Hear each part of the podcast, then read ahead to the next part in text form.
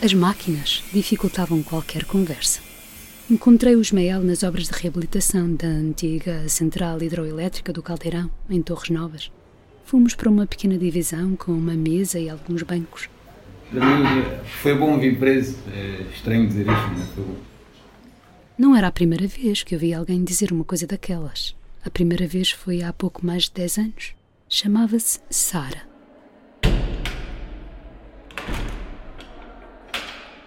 Estava no estabelecimento prisional feminino de Santa Cruz do Bispo, em Matosinhos. Disse-me que se sentia livre dentro da prisão. Lembro-me de ouvir dizer aquilo e de ficar a pensar: que vida é preciso ter tido lá fora para sentir liberdade aqui dentro? Os pais dela apanharam lepra. Foram para uma leprosaria e ela foi entregue a um casal de agricultores.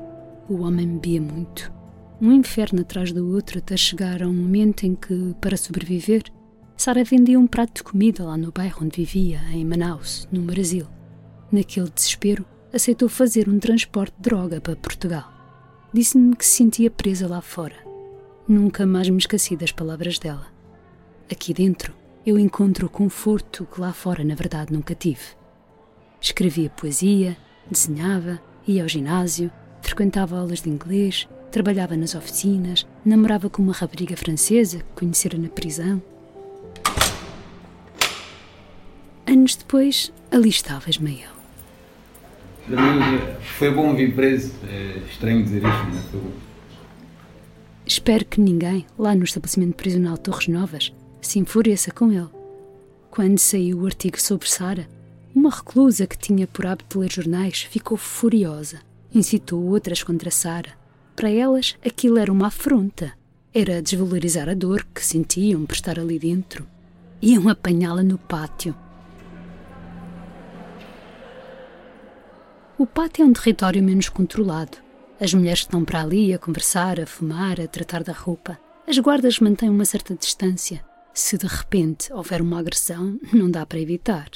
Sara pedia uma guarda para a fechar na cela. Pedir para ficar fechado na cela é um ato de autodefesa comum nas prisões. No estabelecimento prisional de Torres Novas, onde Ismael cumpre pena, não há tanta tensão. É uma cadeia pequenina que está a testar um novo modelo. Todos os reclusos estão em regime aberto, virado para o exterior. Eu tive uma vida muito complicada, está a ver? Sempre vivi na rua. Nunca Sempre, desde nunca- que idade? Com 9 anos, eu fui para a rua com 9 anos. Eu não, só agora que aprendi a ler e escrever na escola. Mas como é que foi parar à rua aos nove? Quase os meus pais, o meu pai veio do ultramar, batia muito a minha mãe, depois chatearam-se, depois desapareceram, a minha mãe fugiu, o meu pai depois batia a mim e nas minhas irmãs e acabei eu também por fugir. Também fugiu. Fugi sozinho? Um menino de Sacavém nas ruas de Lisboa. Não era só eu, éramos mais na rua. Não, andavam na rua, viviam na rua como eu. Pedíamos nos cafés, andavam, era assim. E como é que vocês sobreviviam? A pedir e. É complicado. E dormiam onde? Dormia muito tempo dentro de uma carrinha, a gente dormia dentro de uma carrinha. Não houve sistema de proteção de crianças e jovens que lhe valesse. Ismael tem 39 anos. Se agora há tantas queixas sobre a forma como a proteção de crianças e jovens em risco funciona, imagine-se como era há 30 anos. No primeiro confronto com o sistema judicial, Ismael foi condenado a uma pena de prisão. Nunca tive ninguém, ninguém de apoio, nada, do, do, do Estado, nada. Mas aos 16 anos tive uma, fui condenado a 4 anos e meio de pena de dispensa. Só tomar nada. Está agora a cumprir a primeira pena de prisão efetiva, 5 anos e meio. E o barulho das obras não nos impeça de o ouvir. Foi bom porque eu estou a ver, estou a tirar a escola, organizei-me um bocado, tá a ver? A minha cabeça andava. Agora não, eu tenho, eu estou, graças a Deus estou a trabalhar né, nesta empresa. Se fosse ao contrário, né? se eu sair da cadeia e não tenho ninguém lá fora, isto vai sempre dar a mesma coisa. Não foi só desvario, teve trabalhos. Mas depois a, a- a gente quando não tem isto- os nossos pilares, isto a gente ficava sempre por cair. O mínimo, mínimo balanço, a gente cai. E quando diz que ia Cai, que mas eu nunca fui nada. consumia, Não, não, eu não sou droga, não. Estava triste, desanimado. Né? Depois acabamos sempre por, ou por roubar ou por fazer as neiras. né? Encontrou na cadeia um sítio para pousar a cabeça. Finalmente podia construir-se. Eu queria muito aprender a ler e a escrever, depois foi assim. Havia uma senhora que ia lá ensinar, comecei a aprender, a gostar e depois comecei. A diretora do estabelecimento prisional de Torres Novas, Paula Quadros, não lhe poupa elogios. Ele não sabia reconhecer uma letra. Um grande desgosto que ele tinha que era quando tinha que fazer as, aqueles pedidos de cantina que eles fazem semanais para comprar coisas de fora para mandar vir, eh, ele estava sempre dependente de terceiros, não, não, sabia escrever os papéis, para falar comigo tinha que pedir a um colega para escrever, portanto ele tinha um desgosto muito grande de, de ter 30 e tal anos e não sabia ler.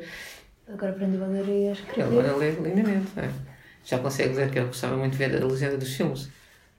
Já fez equivalência ao sexto ano, está a fazer equivalência ao nono, trabalha como servente da construção civil. Não pode trabalhar em obras que fiquem muito longe. Todas as noites tem de voltar à prisão. Ao que diz Tiago Simões, o diretor da SECAL, a empresa que lhe dá trabalho, isso não tem sido um problema. Já tem algumas condicionantes, nível de, também de horário, mas vamos interagindo de maneira a que também seja bom para o, para o recluso, até porque este recluso está a, a, a ter aulas e damos aqui alguma facilidade, ele pode sair um bocadinho mais cedo quando é necessário, vamos chegar mais tarde, pronto, vamos articulando. Temos alguma dificuldade por vezes se tivermos que ter uma obra fora daqui, pronto, é um bocado mais difícil, eh, mas temos conseguido articular aqui pelo sempre perto daqui do estabelecimento, mas tem corrido bem e o senhor Ismael tem, tem, tem se adaptado. Não foi só pela responsabilidade social que a empresa contratou Ismael, foi também pela necessidade de mão de obra. O Apestar foi também esta parte da inclusão e também porque necessitamos de pessoal para trabalhar e a construção está agora numa fase em que há muito volume de trabalho, muito mesmo. E nesta área da construção há, há pouca gente, há muita falta de mão de obra. Quando gravamos a conversa, o contrato de seis meses estava quase a ser renovado. Há alguma possibilidade de integração na empresa quando sair? Já é possível, sim, é possível. Vamos a procurar isso, sim, quando ele sair, uh, mantendo as situações e se ele quiser ficar, lógico, uh, é possível manter o Tiago Simões não tinha notícias de olhares de esgalha na equipa. Até pelo contrário, o, o nosso encarregado, o Sr. Arbino, tem, até tem alguma atenção a ver se ele também alguma, alguma aprendizagem, coisas novas, coisas diferentes para poder aprender, não ser só o simples servente, porque ele entrou como servente, mas o nosso objetivo, sendo o Ismael ou qualquer, é que evoluam. Evoluam e passam, passem ao maquinistas, ou, ou pedreiros, ou, ou eventualmente os chefes de equipa, né, um dia. Ismael está super animado. Trabalhar, estudar, tirar a carta de condução, arranjar os dentes, onde já se viu. E estou a conseguir ter os meus objetivos, que lá for, se eu tivesse, não tivesse vindo presa, Agora já, no princípio do mês já vou arranjar a boca, já tenho dinheiro para arranjar a boca. Essas pequenas coisas que para mim não é. Tal como Sara, de que há pouco falava, Ismael não está interessado em sair a meio da pena. Eu não vou aceitar, vou dizer às vezes que não quero. Preciso de mais tempo para. Pronto, por causa destes objetivos que eu quero, talvez. Quis tirar a carta de mora, isto. E vou juntando o meu dinheiro. Né? Se sair agora assim de repente e ir para uma casa, se não tiver, é complicado. Não. A gente tem que pagar dois meses de calção, comer. Lá fora não tem quem o acolha. Quando sai de precária, fica num quarto reservado pela paróquia de Torres Novas a reclusos sem retaguarda familiar.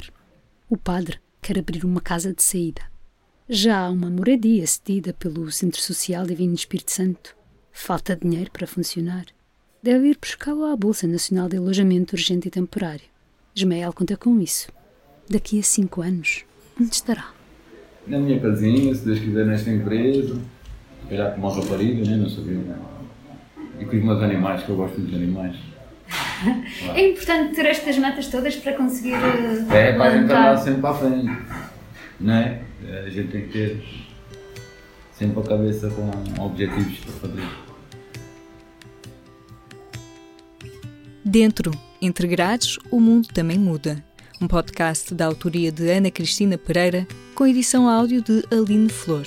Estas crónicas sonoras acompanham um conjunto de reportagens que pode ler em público.pt/grades.